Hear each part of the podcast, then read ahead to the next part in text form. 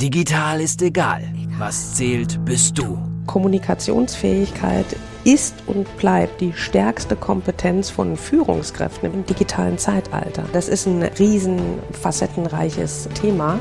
Barbara Liebermeister ist Autorin, Rednerin und Expertin für Digital Leadership. Sie rückt individuelle Stärken in den Mittelpunkt und setzt auf die Marke Mensch. Barbara Liebermeister geht die Herausforderung der Führungskräfte im digitalen Zeitalter an. Als Leiterin des Instituts für Führungskultur, als Wirtschaftswissenschaftlerin, als Mensch.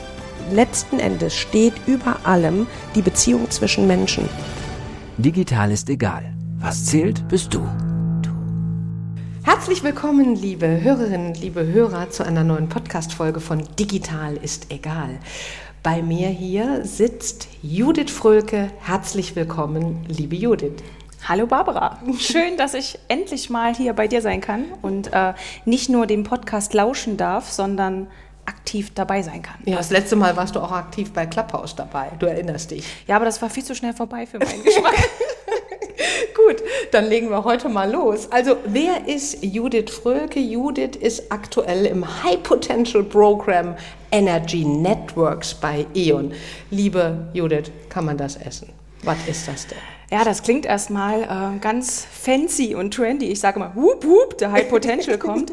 Ähm, nein, mal Spaß beiseite. Also es ist ein Programm, wo man für den nächsten äh, Karrierestep vorbereitet wird.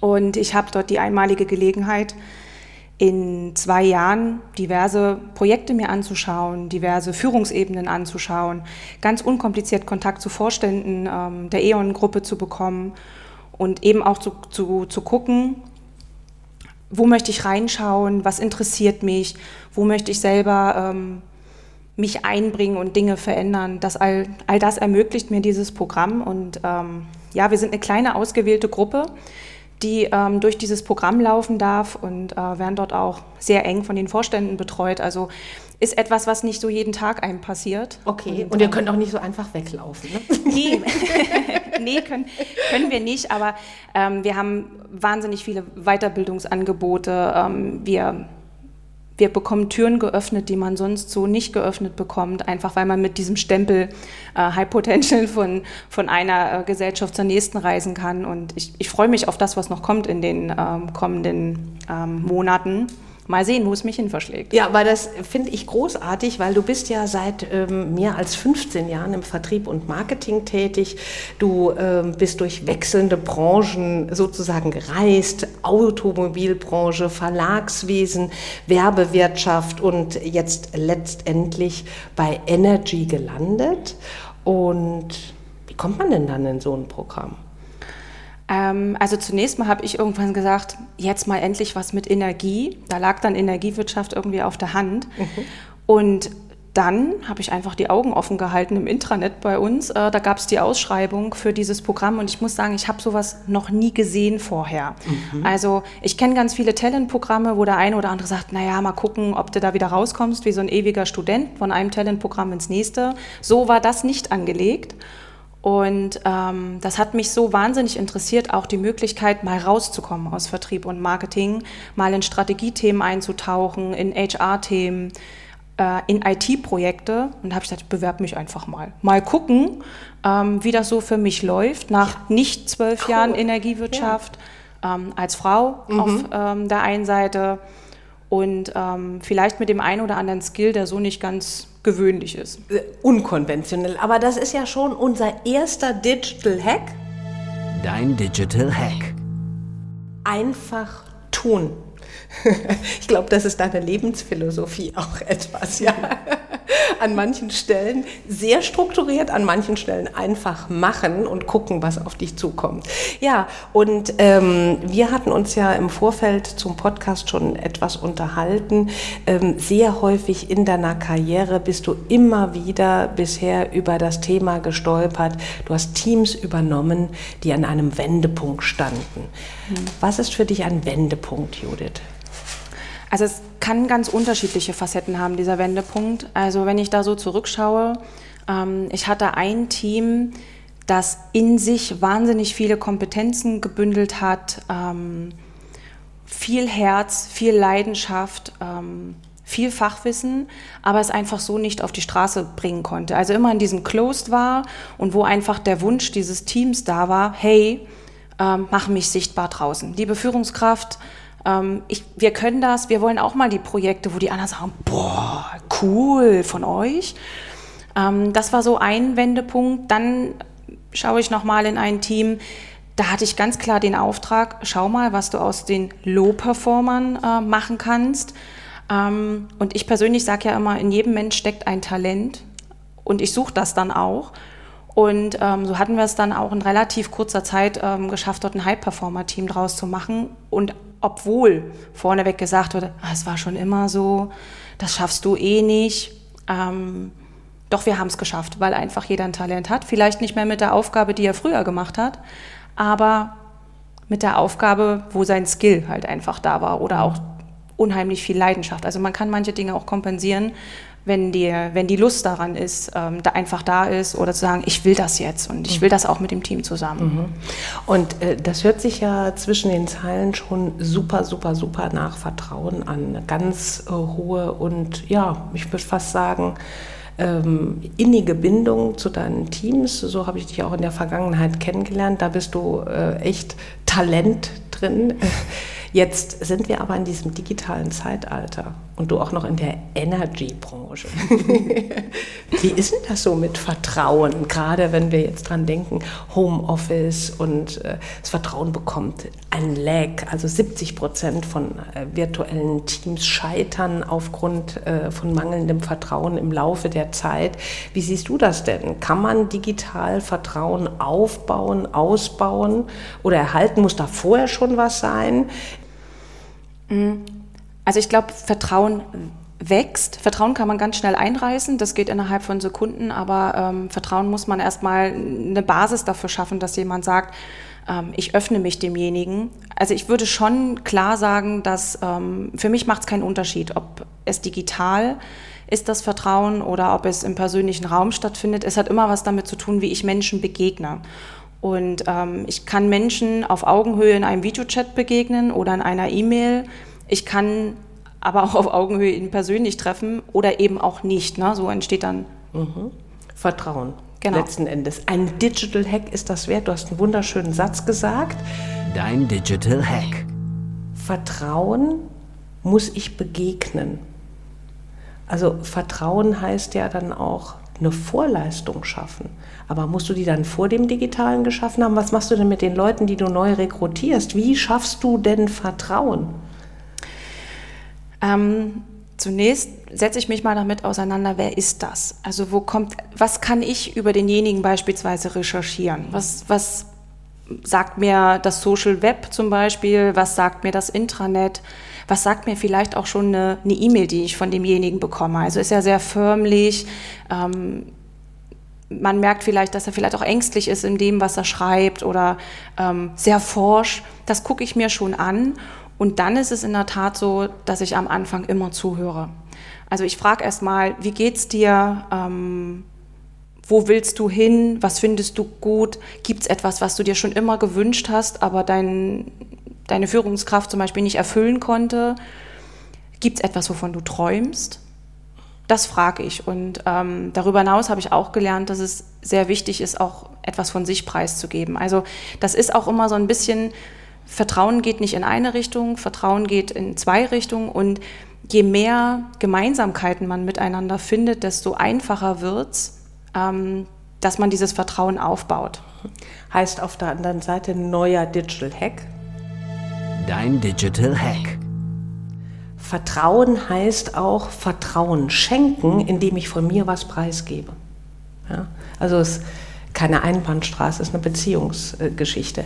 Äh, heißt das nicht, dass die Führungskraft jetzt in deinem Falle da stark die Hosen runterlassen muss, wenn sie von sich was preisgibt? Wo sind denn Grenzen für dich? Naja, ich glaube, jeder sollte für sich selber entscheiden, wo seine private Grenze ist. Ähm, ich für mich persönlich sage zum Beispiel, so Beziehungsthemen mit meinem Mann oder mit meinem Kind, die gehören da nicht hin. Also ähm, um es mal so zu sagen, im Social würde man sagen, also die Badewannenfotos lasse ich auch in, in der Führung mit meinem Team echt außen vor. Mhm. Aber ähm, wenn man eben merkt, dass ein, ein, Teammitglied zum Beispiel nicht gut erreichbar ist, nicht ansprechbar ist oder nervös und es gibt ein familiäres Problem, sei es zum Beispiel die Pflege ähm, eines Elternteils, dann ist das schon so, dass ich dort auch Dinge preisgebe. Wenn mir ähnliche Sachen passiert ist oder einfach auch nur sage, hey, ich habe Verständnis dafür, gib mir ein Zeichen, ähm, wann du einschätzt, dass es wieder besser werden könnte. Ab einem gewissen Zeitraum müssen wir einfach reden, weil man hat ja dann auch einen Auftrag oder eine Zielvorgabe ähm, mit dem Team gemeinsam. Aber ich versuche da immer zu sagen, hey, ich kenne das auch. Also mein Leben ist irgendwie auch nicht, ähm, ich stehe morgens auf und sehe super aus, wenn ich in den Spiegel gucke, ähm, da muss ich auch ein bisschen was tun. So, und, und darüber zu reden, Dinge zu teilen, die man selber erlebt hat oder auch nachzufragen, wie war das für dich? Also was hast du erlebt? Kannst du mir was mitgeben, wovon ich lernen kann? Das finde ich sehr wertvoll. Da sind wir ja ganz schnell in dem Bereich Empathie. Ja?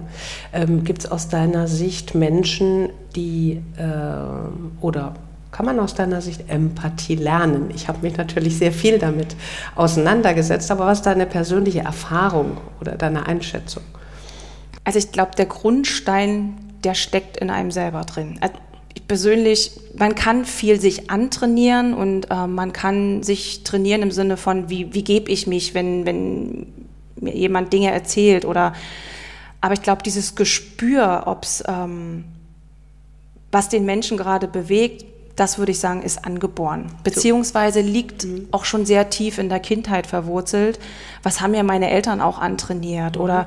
welche Wesenszüge hatten sie? Oder was habe ich beobachtet? Oder was habe ich selber auch für Erfahrungen gemacht? Ich glaube, diese, diese emotionale Intelligenz, die ja dann auch ähm, ein Stück weit dahinter steckt, die kann man ausbauen, wenn man erkannt hat, ich habe dieses Talent. Also wir kennen ja Menschen, die werden als Menschenfänger bezeichnet ähm, dass, wenn ich diesen Skill für mich erkannt habe, dann sollte ich das ausbauen und nutzen. Ich glaube aber wirklich, es gibt Menschen, die sind das eben nicht. Die sind dafür aber mega super im Zusammenbauen von, von Zahlen. Mhm. Und um dieses Wissen herum zu sagen, wie baue ich, und das ist ja Teamarbeit, wie, wie baue ich das auf, ähm, wer kann wem ähm, Dinge mit an die Hand geben oder wie nutzt man diese Skills clever.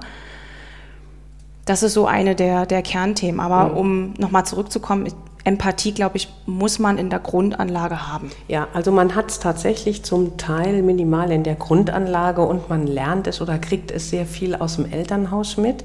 Und dann kommt es darauf an, in welchen Kreisen man verkehrt. Man guckt sich ja auch von anderen Menschen was ab. Und es gibt, man unterscheidet auch zwischen kognitiver und emotionaler Empathie. Das eine ist das Kognitive, einfach zu erkennen, in welcher Stimmung sich jemand befindet.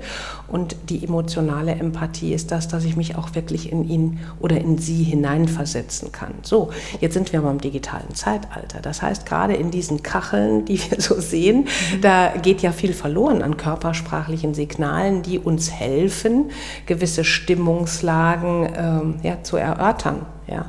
Ähm, wie machst du das?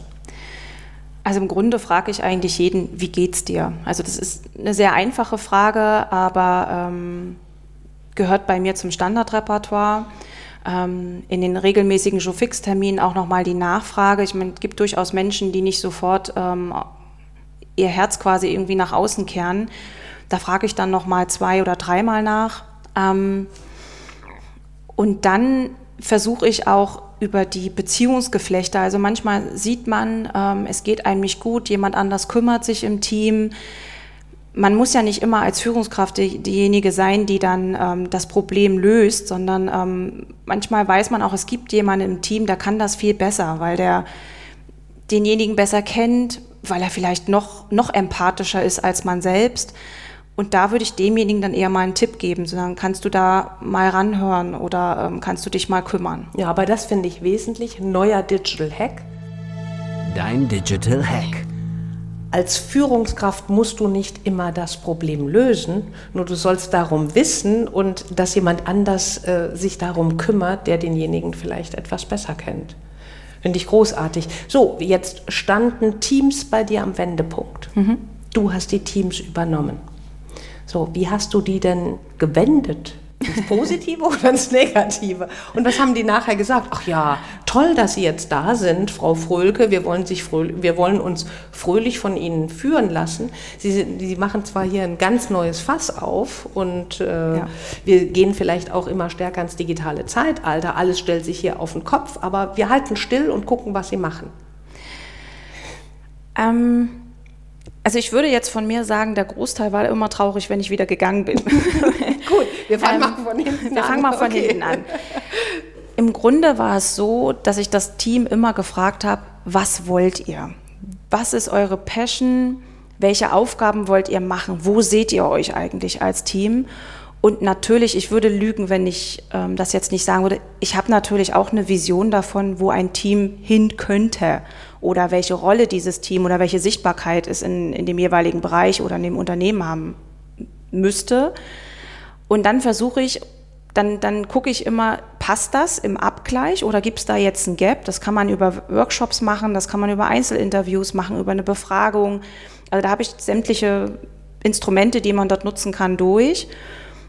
Und dann versuche ich mit dem Team so eine Art Commitment einzugehen, zu sagen, okay, ähm, wir haben die und die Steps. Das bedeutet auch, ich schaffe das Umfeld. Also das ist für mich so eine der wesentlichen Aufgaben der Führungskräfte ähm, von heute. Und ähm, es bedeutet dann auch, dass du auch mitmachst. Also das ist eine der Dinge, wenn man Team drehen will oder wenn Team sich verändern möchte. Und ich finde, das Schönste ist, wenn das Team schon selber erkannt hat, dass es sich ändern muss. Ähm, dann nur noch zu schubsen und die Möglichkeiten an die Hand zu geben und ähm, das Vertrauen, was man vorneweg aufgebaut hat, zu nutzen. Und dann aber regelmäßig immer wieder zu fragen, sind wir schon da oder wollen wir noch weitergehen? Ähm, und in der Regel sage ich auch so, nach drei Jahren merkst du dann, hast du es geschafft. Also hast du das Team, was du verdient hast? Ist immer so mein, gut, ja. Ist dann immer so mein Spruch. Ähm, das ist für mich ein, ein schöner Zeitkorridor, weil da passiert eben alles. Freud und Leid, Höhen und Tiefen, gute Projekte und auch nicht so gute Projekte. Ähm, man ist zusammengewachsen. Aber ja. ein wichtiger Punkt, äh, den du gesagt hast, ist, ich bin dabei. Ich mache auch mit. Ich bin Teil davon und das lebe ich mhm. auch. Und äh, ich denke, das ist ein wesentlicher Kern, dass man Teams wirklich äh, ja, dass man sich als Teil des Teams versteht. Und ich erkenne es noch viel zu häufig in der Wirtschaft, dass die Führungskraft sagt, macht mal oder ihr sollt eins, mhm. zwei, drei, ähm, anstatt dass sie sich wirklich als Teil des Teams verstehst, äh, versteht. Wie siehst du das? Sind das ähm, ähnliche Beobachtungen, die jetzt nicht bei euch im Konzern, sondern grundsätzlich, was du in der Wirtschaft feststellst? Mhm. Also ich stock immer so ein bisschen, äh, wenn ich eben von Top-Managern lese, ich und mein Team, wo ich immer denke, ups, ähm, wenn Team, also da gehört man mit dazu. Also es ist nicht ich und mein Team und ähm, ich habe irgendwann auch immer geschaut, wie sagt man das selber? Mhm. Also sage ich jetzt mein Team, also mhm. das klingt ja auch so ein bisschen nach Besitzanspruch und manchmal braucht man das auch zu sagen, mein Team, weil dann auch bedeutet, dass man sich mal da vorstellt. Ähm, aber ich beobachte schon, dass ähm, je höher man klettert äh, in den jeweiligen Hierarchiestufen, das Team eine andere Definition bekommt. Mhm. Und ich glaube aber, ähm, ohne dieses Ich bin Teil davon und ich begebe mich auch in jegliche Ebenen und ähm, sage jetzt nicht über eine Hierarchiekette, die Aufgabe brauche ich mal, ähm, gelöst und dann weiß ich nicht mal, wer es gelöst hat.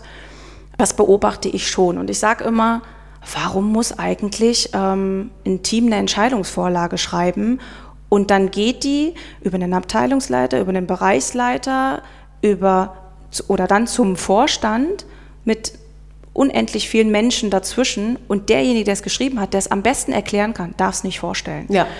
Das hast du häufig. In, in und das, das, beobachte ich sehr, wo ich sage, mhm. also da werde ich für kämpfen, so, solange ich das kann, ähm, dass derjenige, der es entworfen hat, zumindest mitkommen kann. Mhm. Also nicht jeder will ja präsentieren oder findet das toll, ne? aber vielleicht mal zu atmen, wie kommt denn die Idee da überhaupt an? Und, und wird das auch verstanden, mhm. was ich da quasi ändern möchte? Weil gerade im, im, im Boden, sag ich mal, ähm, stecken so wahnsinnig viele Ideen, kreative Köpfe und auch viel Leidenschaft, die ja. in, manchmal in höheren Hierarchieebenen gar nicht mehr gesehen werden. Ja, ich habe letztens einen sehr schönen Podcast dazu äh, gehört in Englisch und die haben davon gesprochen vom Ich zum Wir in mhm. der neuen Führungskultur. Da heißt es nicht mehr ich und mein Team. Es heißt schlichtweg vom Ich zum Wir. Also spricht auch die Führungskraft mhm. vom Wir. Und das ist, glaube ich, das, was bei dir jetzt deutlich werden sollte in den letzten Sätzen. Ne? Ja. Großartig. Ähm, hast du denn auch mal Angst gehabt vor einer Herausforderung? Das heißt, du hast ein Team übernommen und am Wendepunkt wieder, egal wie der Wendepunkt aussah, ja. und du dachtest, boah, wenn das mal gut geht. Ja, also im Grunde war das, wenn ich in Bereiche rein bin, von denen ich erstmal per se, ich sage jetzt mal ganz ehrlich, keine Ahnung hatte. Mhm. Ähm, also wenn es zum Beispiel technischer Natur war und sagt, boah, weiß ich nicht, wie macht man das? Ich habe ja nun BWL studiert, bin jetzt kein Techniker, ähm, geschweige dann irgendwie Ingenieur oder Doktor. Und da gab es schon Momente, wo ich dachte, boah, ist das nicht eine Hausnummer zu groß? Da muss ich aber schmunzeln. Ich glaube, wir hatten irgendwann mal telefoniert äh, zu dem Thema, weil ich dich genau das gefragt und sagtest du, Judith, es ist noch nie jemand ähm, am Fachlichen gescheitert, sondern eher am Menschlichen. Mhm. Und das habe ich mir dann in der Tat, ist schon einige Jahre her, auch zu Herzen genommen und habe gesagt, okay, wenn du es schaffst, dass Menschen dir vertrauen, dass du sie begeistern kannst und ihnen klar machst, sie sind der Fachexperte für das Thema, aber ich bin derjenige, der das Umfeld schafft und der es bündelt oder der es vor anderen verkauft. Und wir machen das aber gemeinsam als Team. Er im Sinne von Fach und ich im Sinne von vielleicht Präsenz vor Ort, um es mal so zu sagen. Ähm, dann funktioniert das. Und dann wird es weniger schwierig. Und dazu sage ich, ich bin halt offen für jedes Thema. Ähm, ich gucke mir gerne Dinge an, ich lasse mich gerne von Dingen begeistern. Und mein schönstes Geschenk ist, wenn ich jemanden vor mir stehen habe, wo die Augen leuchten, weil er einfach seinen Job liebt und das, was er tut. Ja. Und, und dann wird es weniger schwer. Mhm. Das heißt auch, was ich so von dir jetzt mitgenommen habe, dieses digital ist egal, obwohl ich dich ja als digital total umtriebig annehme, ja, auch auf allen Netzen zu Hause etc. und dich da verstärkt bei euch im Konzern äh, einsetzt, wahrscheinlich auch in Zukunft ganz verstärkt dahinter stehst. Ähm, du bist auch der Überzeugung, Vertrauen oder Menschlichkeit geht auch digital, aber es sind ein paar Voraussetzungen erforderlich, nämlich was ich ganz klar rausgehört habe, Prinzip Augenhöhe mhm. und sich selber verletzlich zeigen und tatsächlich vom Ich zum Wir zu schreiten. Mhm. Ja, großartig. Gibt es etwas, was du unserer Community zum Schluss noch mitgeben möchtest, wenn jemand ein Team am Wendepunkt, äh, egal an welchem, übernimmt. Ähm, was kannst du damit für einen Tipp auf den Weg geben? Also mein Tipp wäre mal, jeden im Team erstmal bedingungslos, ich sage jetzt mal in Anführungsstrichen, lieben. Ah, ähm, okay. Erstmal keinen Unterschied zu machen. Ähm, welche Geschichten man vielleicht schon gehört hat oder ob man aus dem Personalbüro mal eine Story gesteckt bekommen hat oder in der Kantine oder wo immer. Also da wirklich reingehen und zu sagen, ich gucke mir den einfach mal an und ich nehme meine Erfahrung, mein Bauchgefühl, mein, mein empathisches Wesen an der Stelle und mache mir ein eigenes Bild. Das kann ich jedem nur empfehlen, da nicht auf andere zu hören, weil es ist mir so oft begegnet, dass Menschen, die scheinbar nicht mehr gedreht werden können, einfach nur mal diesen Strich wieder haben wollen, zu sagen, ich, ich, ich will, dass dieser Zopf abgeschnitten wird, bitte hilf mir. Ja. Ähm, und da reinzugehen, ganz ehrlich, so wie man ist und auch zu sagen, hey, das verstehe ich nicht, warum verhältst du dich da so und hier so? Ähm, hilf mir mal dabei. Das, das würde ich jedem empfehlen, erstmal ihn so zu nehmen, wie er ist und dann kann man weiter gucken tolle Botschaft am Schluss. Ganz herzlichen Dank, dass du da warst, liebe Judith. Und ganz herzlichen Dank unseren Hörerinnen und Hörern. Wir freuen uns, wenn ihr das nächste Mal wieder dabei seid. Und ich bin sicher, dass Judith einiges an Impulsen heute schon liefern konnte. Und ihr findet uns wie immer im Netz, die liebe Judith und die Barbara. Also bis bald. Dankeschön. Tschüss. Danke. Digital ist egal. Was zählt, bist du. Barbara Liebermeister, geht die Herausforderungen der Führungskräfte im digitalen Zeitalter an. Als Leiterin des Instituts für Führungskultur, als Wirtschaftswissenschaftlerin, als Mensch. Letzten Endes steht über allem die Beziehung zwischen Menschen. Digital ist egal, auch im Buchhandel und bei Amazon. Wenn du mehr wissen willst, www.barbara-liebermeister.com